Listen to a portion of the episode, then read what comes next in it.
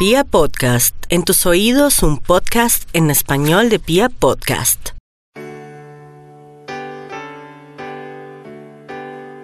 Walter Rizzo, bienvenido a Vibra, ¿cómo estamos? Muchas gracias, ¿cómo están ustedes? No, pues muy contentos de tenerlo por acá. Igualmente, igualmente. Bueno, muy bien. Mi, eh, mi querido, le presento a Max, que está por allí eh, en otra ciudad de Colombia. Maxito, salude a Walter Rizzo, hermano. Don Walter, ¿qué tal? ¿Cómo está? ¿Qué, Max? ¿En dónde estás? Estoy en Medellín, en un corregimiento que se llama Santa Elena, en unas montañas muy Ah, yo sé cuál es. Yo sé cuál es. Uy, uy, qué bien. Conozco Santa Elena. Qué Me bien. gusta mucho. Es bello, es bello. Sí. Tranquilito. Bueno, muy bien. Mi querido Walter Rizzo, bienvenido al Vibratorio, bienvenido a Vibra.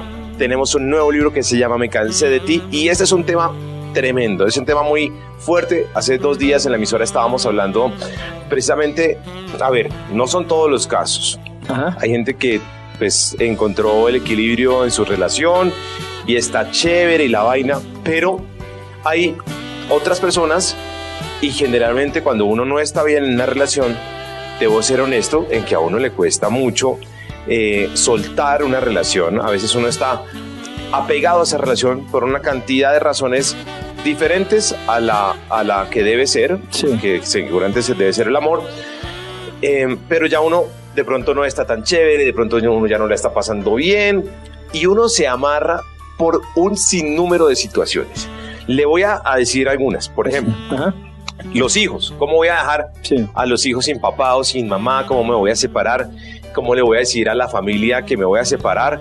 O incluso, antier, el, el lunes estábamos hablando de eh, por qué eh, el tema económico a veces, no, si yo me separo, va a ser muy grave pues que, que yo suelte esta relación porque me va a tocar más duro económicamente y a todos nos toca muy duro. Entonces uno tiene un sinnúmero de situaciones para terminar una relación. Esto que estoy diciendo es mentira, es verdad. Es cierto, es cierto, pero muchas de las cosas que has dicho um, se pueden matizar. ¿sí? Em, primero, estar casado o estar en pareja no es una virtud. ¿eh? Aquí en Colombia y en muchos países del, del sector es una virtud. Ajá. O sea, si estás casado y, y- tú te encuentras con un casado y tú estás separado, el casado te mira por encima del hombro, como Ajá. diciendo, ¿cómo? Tú estás separado. Sí. Como si estar casado fuese una maravilla. O como si estar separado y no tener pareja fuera. Sí, en otro, antes, antes, antes era así, pero hoy día la gente elige no tener a alguien si quiere, es un problema del otro, pero eh, entonces, empezando por eso, nuestra cultura le va dando a- a la- al amor unos atributos que no tiene. De acuerdo. ¿sí? Nos enseñan unas cosas que no son verdad. ¿sí? Claro.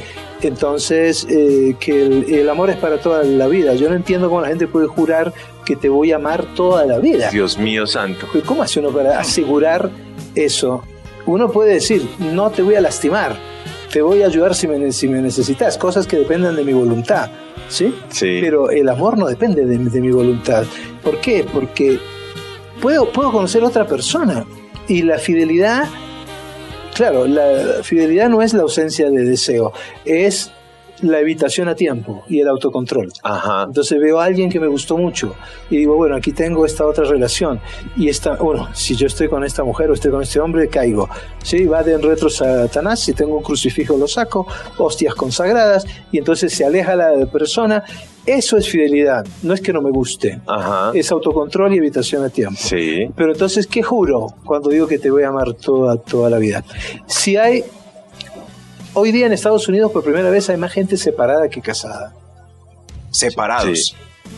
el 50% de la gente se separa.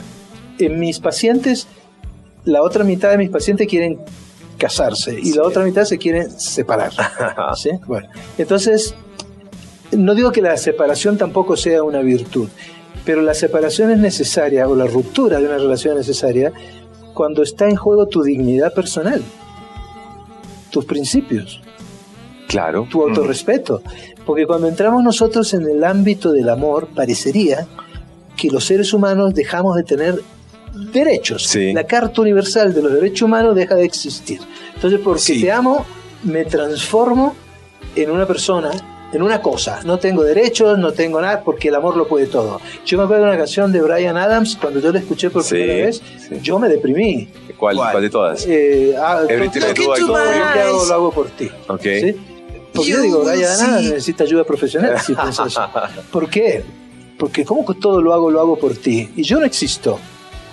Eh, Oiga, hay que hablar la con idea es Brian. que Claro. Yo como un ser individual me relaciono con vos, que sos otro ser individual, for you. Pero que compartimos. ¿Y compartir qué es? Te quiero y me quiero. Te cuido y me cuido. Claro, ¿Sí? lo venimos, en este momento lo estamos charlando y es muy fácil, digamos que en este momento como, como charlarlo, pero usted mismo lo decía, Walter, y es que todo esto lo aprendimos. ¿Me puedo- No- me una puedo- cantidad de cosas que... Tutéame, por favor. Ok, Sí. vinieron heredadas, vinieron heredadas, Sí. ¿cierto? Y otras que venimos aprendiendo y aún más las reafirmamos todavía más.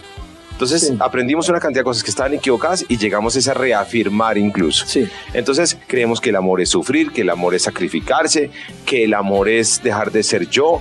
No, es que yo lo amo, entonces, o la amo, entonces tengo que hacer esto y lo uno y lo otro. No, Tomemos esas dos palabras iniciales que dijiste, que son muy importantes. El amor es sufrir.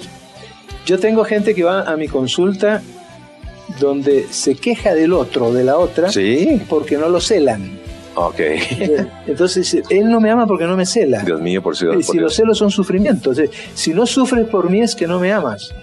¿Sí? ¿De acuerdo? Claro. Eso, eso está en la cultura y está metido, es un paradigma que está metido en nuestro inconsciente. Eh, la otra que dijiste, que se me fue, no, me- no me acuerdo, Eh, otra, era sufrir. eh, sacrificarse. sacrificarse. El sacrificio. Yo tengo hijos, no sé si vos tenés hijos. No. No, bueno, no sé. Aquí hay alguien que tenga Yo sí, yo sí. Bueno, Uno. Maxito tiene hijos. Sí, bueno. Eso.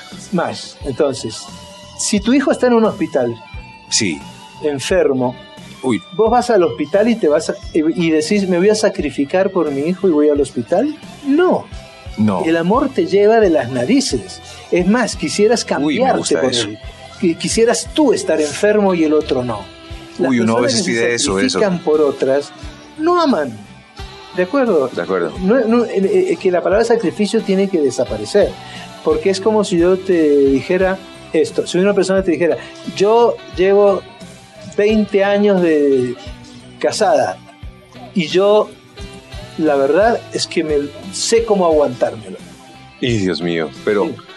Eso pasa sí, porque uno festeja los cinco. Ahora viste que son las, las bodas de titanio. Sí, sí, sí, como sí. vi- vivimos más, bueno, y estamos acostumbrados a ser muy... 70 años de casados. Titanio. A mí me parece muy bien, pero ¿qué todo el mundo dice eso? 50 años casados y todo el mundo los felicita y los aplaude. Yo no.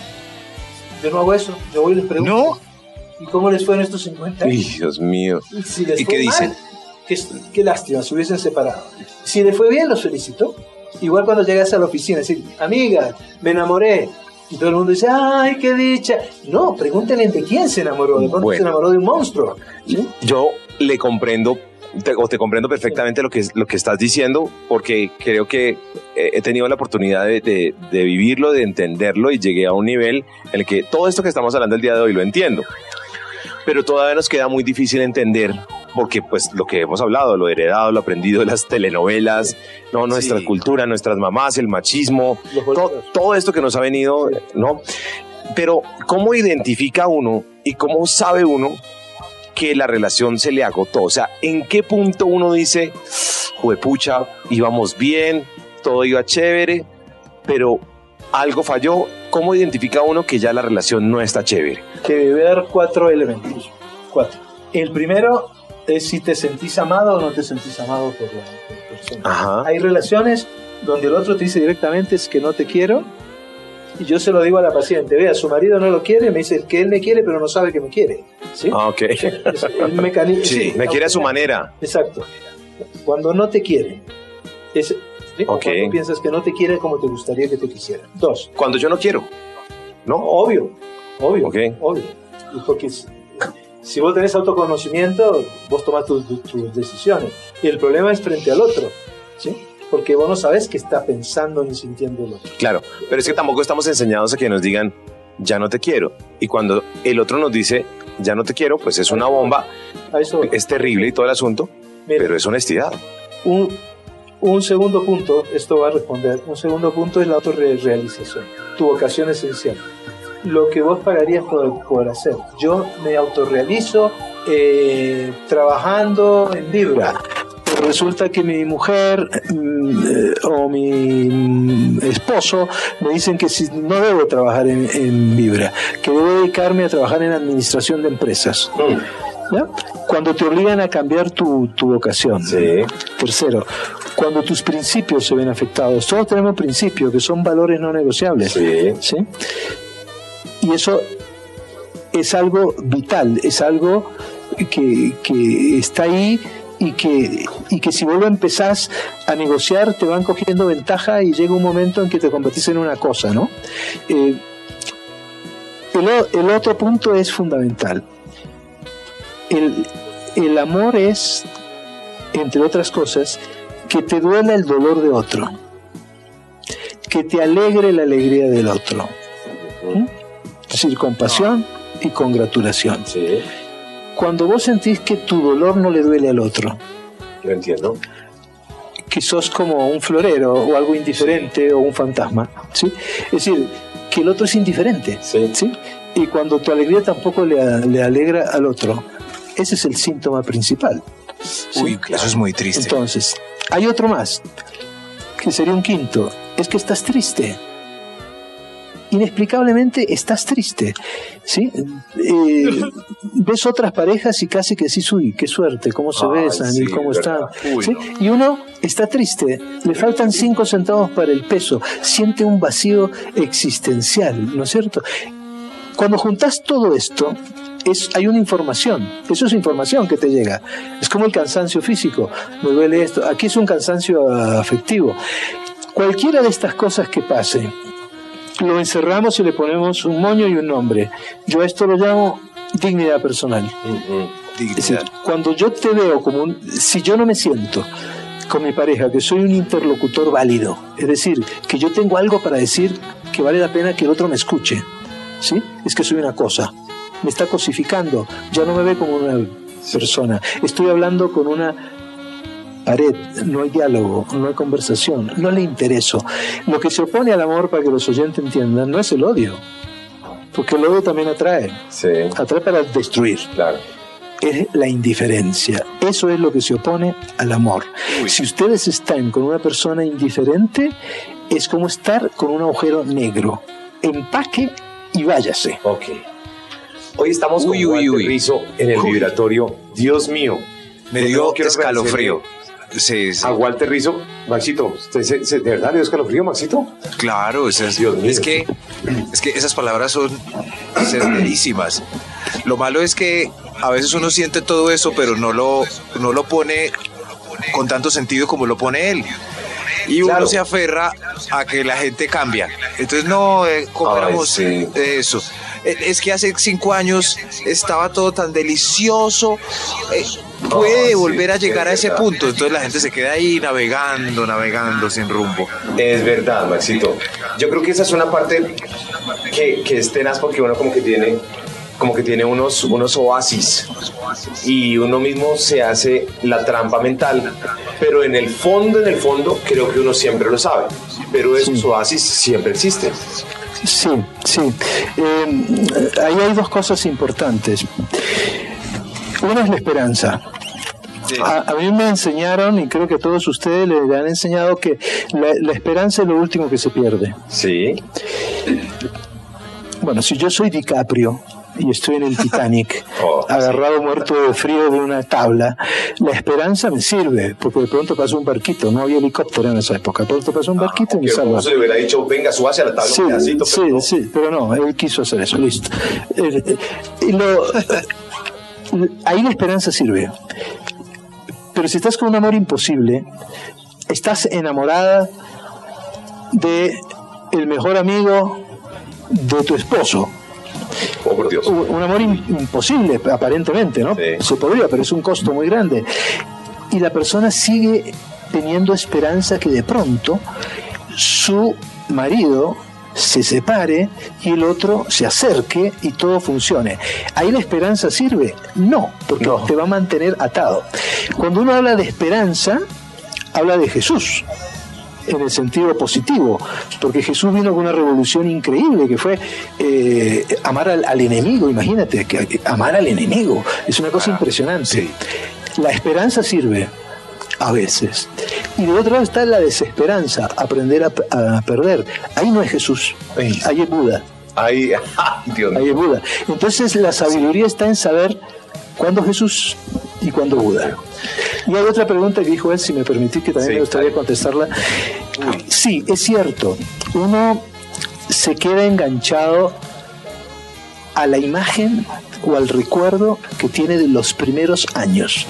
Yo a veces en terapia le digo a la persona, ¿cómo es su, ahora su esposo? Y me hace una, una, lista y yo veo la lista y parece Aníbal Lecter, es una lista como del, terror. Y yo le digo, ¿y usted tiene miedo de separarse de esto. Yo, yo, yo no lo quisiera como yerno. Pero es que antes, y ahí empieza, ¿cómo era? Entonces está enamorado de una imagen. Por eso el amor tiene que tener realismo, realismo, ver las cosas como son. Si te duele, te duele.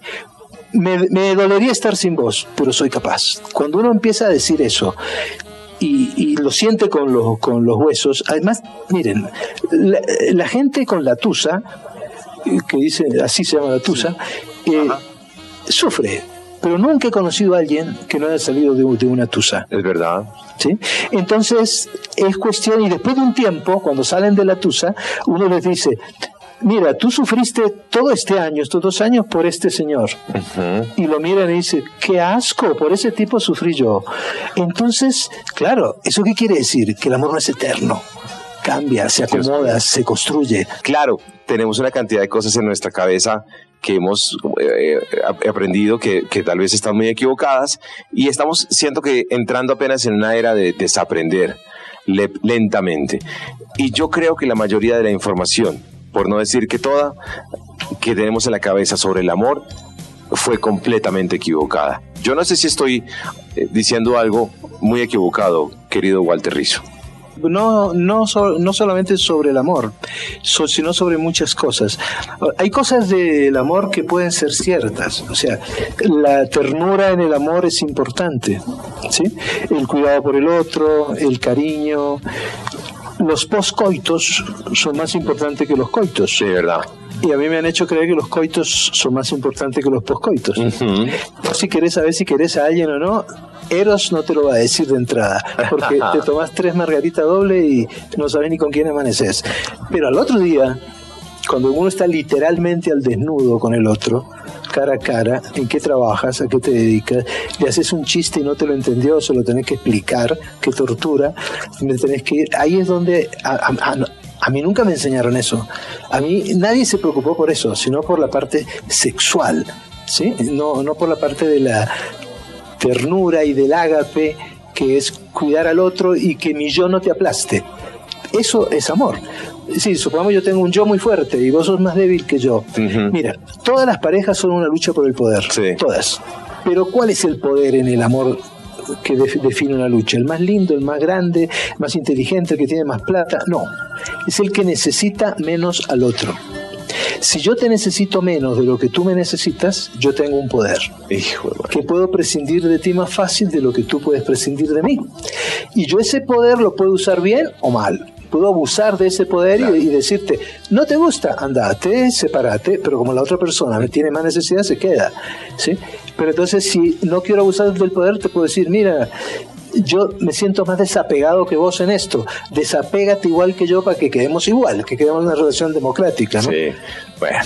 Le quiero le quiero presentar un audio que nos dejó una amiga de Vibra hace un momentico y ahorita Maxi vamos a preguntarle sobre este nuevo libro que se llama Me cansé que es el nuevo libro de Walter Rizzo y, debajo del título dice algo así, ¿por qué seguir con una relación afectiva absurda, inútil o dañina si podemos reinventarnos en el amor?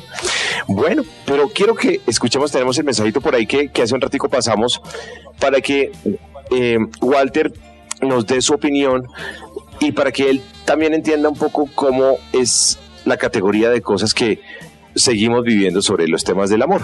El UMPA está por aquí con, nuestra invitada.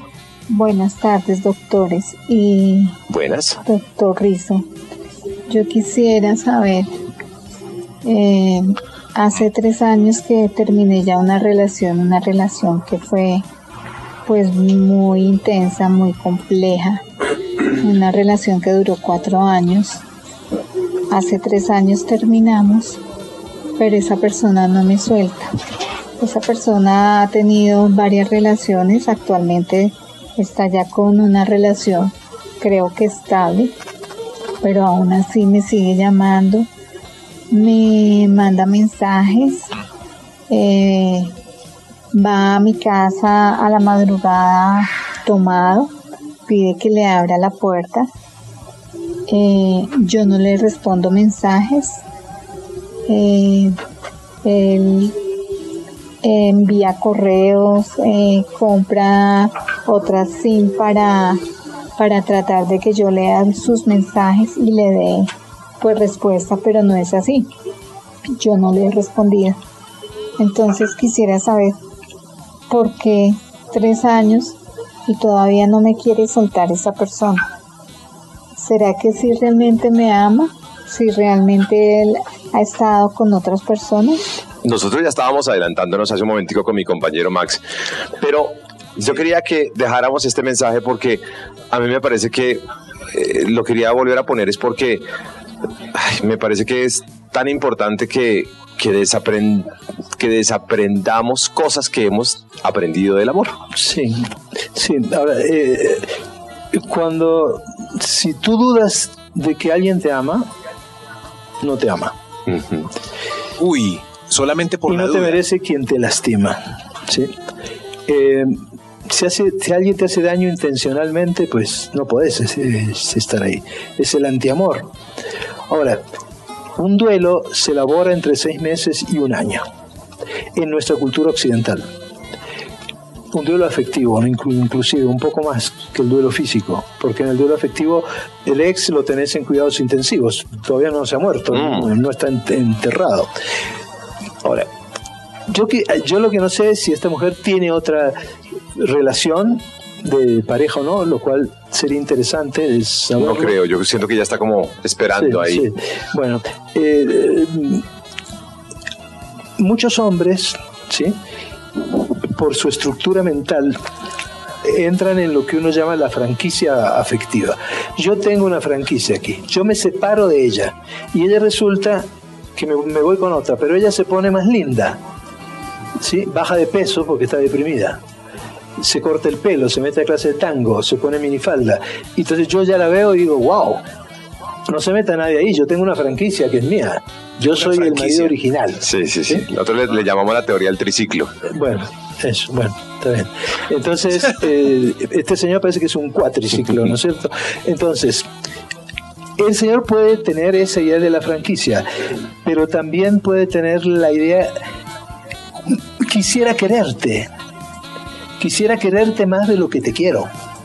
Ese es un deseo al cubo, ¿sí? Entonces, claro, cuando tomo trago, la corteza cerebral ya no funciona y sale la parte subcortical.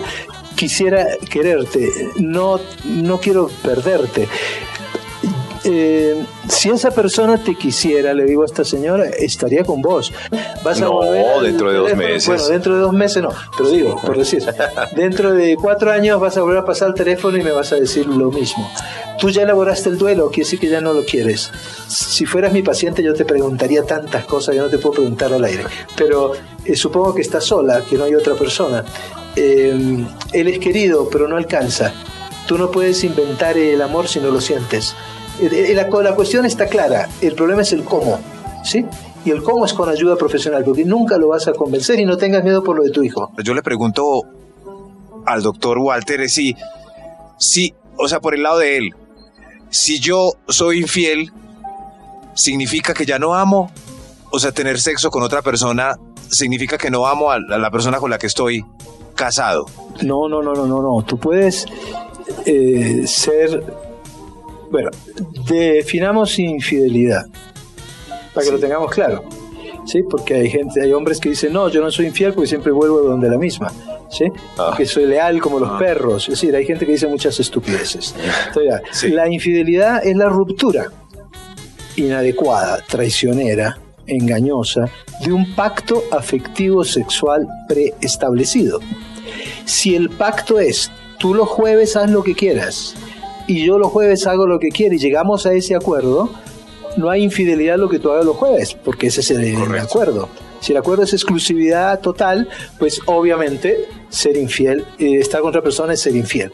Entonces, eh, uno no necesita eh, que para ser infiel estar enamorado de la persona con la cual es infiel. ¿sí? Acuérdate que yo dije que la fidelidad era autocontrol y evitación a tiempo. Pues si estás con unos tragos, tu autocontrol no va a funcionar. Cuando tú eres infiel con otra persona, no quiere decir que no ames a la pareja. Puedes amarla, pero lo que hizo ahí fue Eros abrir una sucursal. No estoy diciendo que esté bien o que, o que esté mal. Uno puede ser infiel con otra persona y seguir amando a la pareja. ¿Sí?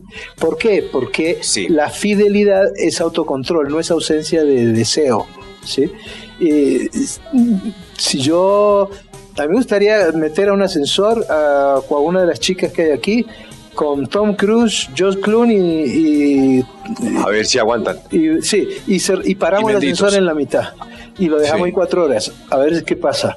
¿Sí? Es decir, uno nunca decide esta agua no beberé. Preguntemos. Uno es. Verá. Control. ¿Ustedes qué harían si estaba Brad Pitt y todo eso? ¿Se aguantan? No. Ah, bueno. Bueno, es una persona muy honesta. Está bien. El 100% de los encuestados dijo no. Entonces, claro, es como ah, bueno. Lelutier, así decía Lelutier. Lelutier. Sí, bueno. Entonces, no, la respuesta es esa, ¿no es cierto? Es, poder ser infiel y seguir amando a la persona. Lo que te está faltando es autocontrol. Y mm, hay personas eh, que son infieles seriales. Sí. ¿Sí? Como Dexter, pero la verdad que son seriales. Entonces van de una en otra como Tarzán, sueltan una y agarran otra. Yo pienso que uno debe, debe responder como dijo Anaxágoras. Mira, hace dos mil años el tipo dijo esto. Si me engañas una vez, la culpa es tuya. Si me engañas dos, la culpa es mía. Oh, tremendo. Ya el pelotudo, dirían en la Argentina, soy yo. Ok, muy una compañera del trabajo y yo siempre hemos tenido una inquietud, y es que usted lo dijo al principio de la charla, y es que usted dice, el amor no dura para toda la vida. Pues pucha, y entonces uno... El amor solo, por él, por inercia. Uno lo tiene que ayudar. Bueno, digamos que uno tiene una relación perfecta, matrimonio, viva con alguien, lo que sea, y todo chévere la vaina y uno se entiende con esa persona y le ha ido bien en la vida y está construyendo y está, está bien, pero se apaga esa chispita, esa, esa llama, esa vaina que lo mueve a uno, esas ganitas de darle un beso y si a usted ya le faltan las ganitas de darle un beso, pues imagínese el resto. Entonces, uno ahí qué hace, porque es que el amor es muy caprichoso. Mira, tú para que una relación funcione tienes que tener activado siempre Eros, que es el deseo, o sea, no hacer el amor cada muerte de obispo, ¿no es cierto? Sino hacerlo y construirlo. Filia, que es la amistad, y el agape, que es la ternura. Amar es hacer el amor con la mejor amiga o mejor amigo y con ternura, pero eso depende de vos.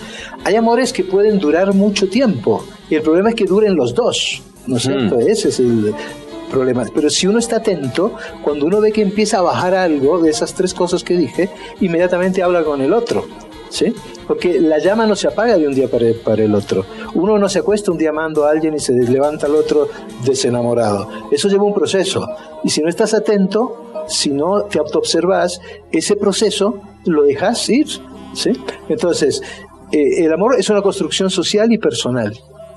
Si eso pasara y la llamita ya está apagada o casi que apagándose, para eso están los profesionales y para eso hay que pedir ayuda profesional. ¿Por qué? Porque potencialmente tienen cosas para estar juntos. Yo, esto, esto es una frase, pero que quiero dejarla clara.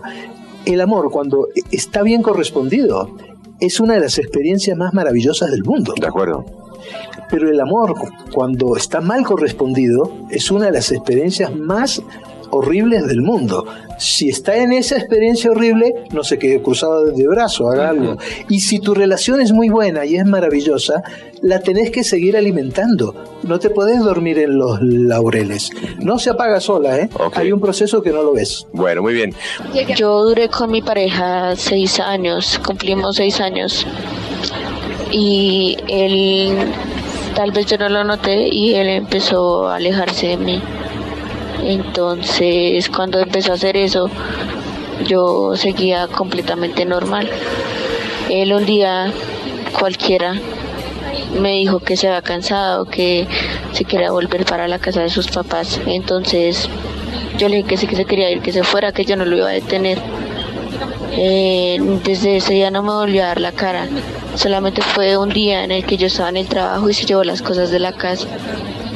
Me dijo que se cansó, que ya no sentía lo mismo, que ya no quería seguir, que no se sentía bien conmigo, pero llevábamos seis años y sencillamente dejó que todo se acabara así. En algún momento decirme, bueno, ¿qué pasó? ¿Por qué no arreglamos las cosas? ¿Por qué no hablamos? No, nunca esa comunicación de tal vez decirme las cosas. Y yo realmente no sé cómo superar esto que me está pasando. Te voy a decir una cosa. Primero, no te merece quien te lastima, no es una frase, es una máxima. ¿sí? Si una persona te deja de amar, pero no te da el derecho a la información, te quita el derecho a la información. Tú tenías el derecho a que te informaran a tiempo, ¿sí? Mira, está pasando esto, me está empezando a pasar esto para que tú y él juntos pudieran recuperarlo. Pero él te da la noticia al final, o sea que hubo un proceso que él vivió donde no te tuvo en cuenta. No te merece quien te lastima. Te hizo daño intencionalmente. Entonces, tú tienes que ver eso, él, no, no tienes que estar que, todo el tiempo pensando en lo maravilloso que fueron esos seis años. No, a veces uno hace algo y rompe, cric, crack, se rompe.